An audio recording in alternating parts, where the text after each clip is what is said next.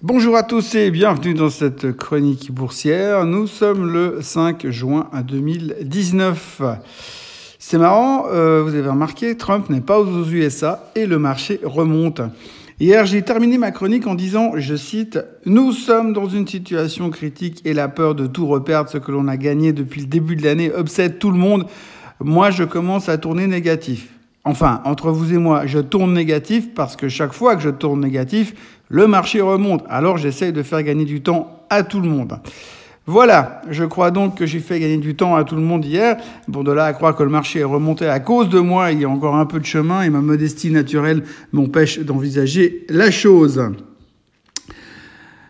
Pour être franc, je crois que la meilleure chose que nous puissions faire pour le marché, la finance et les bourses mondiales, c'est de canoniser Jérôme Powell au rang de saint. Le mec nous a déjà sauvé la mise à Noël en arrêtant plus ou moins de monter les taux et hier soir, en l'espace d'un speech, il nous refait plus ou moins le même coup en laissant entendre qu'il prendra les mesures appropriées pour soutenir l'économie américaine si la trédoire persiste.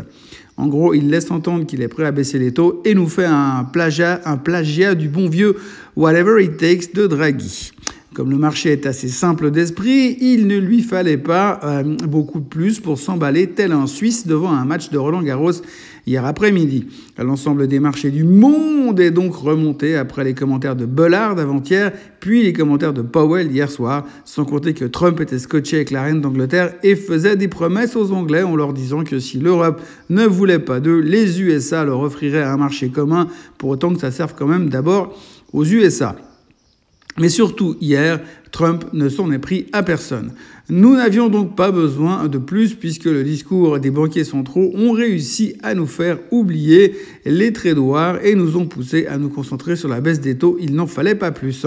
Tout ce qui avait été massacré ces derniers temps étaient les meilleurs performeurs de la journée. La techno et les semi-conducteurs retrouvaient couleur et joie de vivre.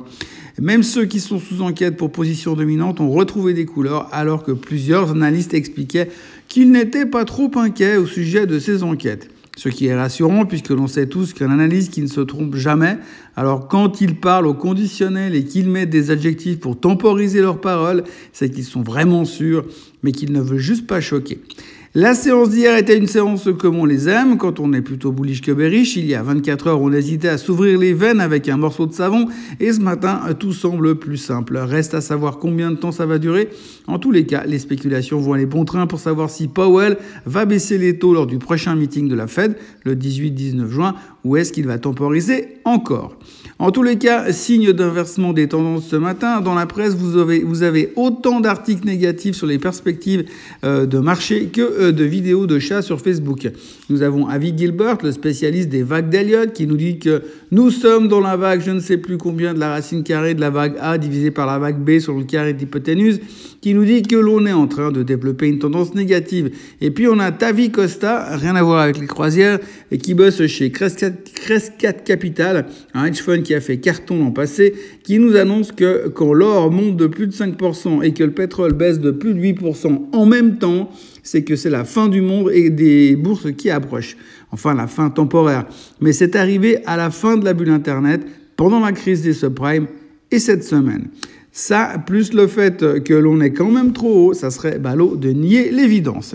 À propos d'or et de pétrole, si le marché est remonté, je crois que les intervenants ont oublié de racheter le pétrole parce que lui est resté collé au fond du trou à 53 et l'or est resté en mode valeur refuge. J'ai presque envie de dire qu'on a rebondi, mais que pour le moment, on n'y croit pas trop. Il va peut-être falloir que l'on fasse, on en fasse un peu plus pour motiver la hausse à continuer, comme par exemple renommer Notre-Dame de Paris en autre Monsieur Powell de la Fed ça pourrait peut-être motiver tout le monde à continuer le mouvement hashtag balance ton. Ce matin, le Nikkei reprend 1,8%, Hong Kong 0,7%, la Chine 0,6%. Là aussi, ça n'est pas l'euphorie, mais il y a quand même des Chinois qui montrent qu'ils sont ouverts aux discussions et le patron de la Banque centrale qui va rencontrer Mnuchin lors du G20 de la fin juin. Ça, plus les taux qui baissent ou qui vont baisser, il y a de l'espoir. Mais en fait, j'y pense. Si les taux baissent, c'est bien. Mais si les Chinois trouvent un accord avec les USA, les taux vont pas baisser, mais ça sera bien aussi. Donc ça veut dire que dans les deux cas, c'est bien. Il peut donc plus jamais rien nous arriver ou bien? Si ça se trouve, Trump a trouvé l'économie parfaite et ce type est un génie incompris. Il est clair que quand Powell, dans les news du jour, il est clair que quand Powell lance des bombes pareilles pendant la nuit, le reste passe un peu au second plan. Mais on voit que l'Italie continue de jouer les séparatistes en pensant à l'éventualité peut-être de lancer une monnaie alternative. On en est encore très loin, mais le Parlement en a parlé. On notera aussi que depuis que la guerre économique est lancée, 12 milliards de dollars sont sortis du marché chinois. Par contre, on ne sait pas combien de bons du Trésor la Chine a vendu depuis le début. Et puis dans le FT, on revient sur les sociétés qui vont se faire laminer le plus dans l'histoire euh, mexicaine et on y apprend également que Trump ressent beaucoup d'amour de la part des gens et qu'il se moque des critiques. Il devient presque poète. Et CNBC est à la pointe ce matin. Euh, en, première page du site de CNBC, on a l'interview d'une ancienne membre de la Fed qui analyse de façon très très pointue la déclaration de, Powell, estimant qu'il annonce une baisse des taux.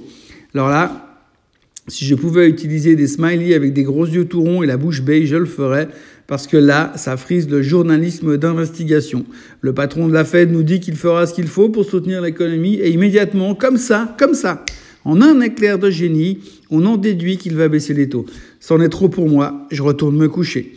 C'est la journée PMI et ISM aujourd'hui un peu partout dans le monde, mais le plus important à retenir ce matin, c'est que les futurs sont en hausse et que Super Powell est toujours avec nous. C'est un peu comme à la fin d'Avengers. On se dit qu'il y a toujours un super-héros quelque part pour nous aider.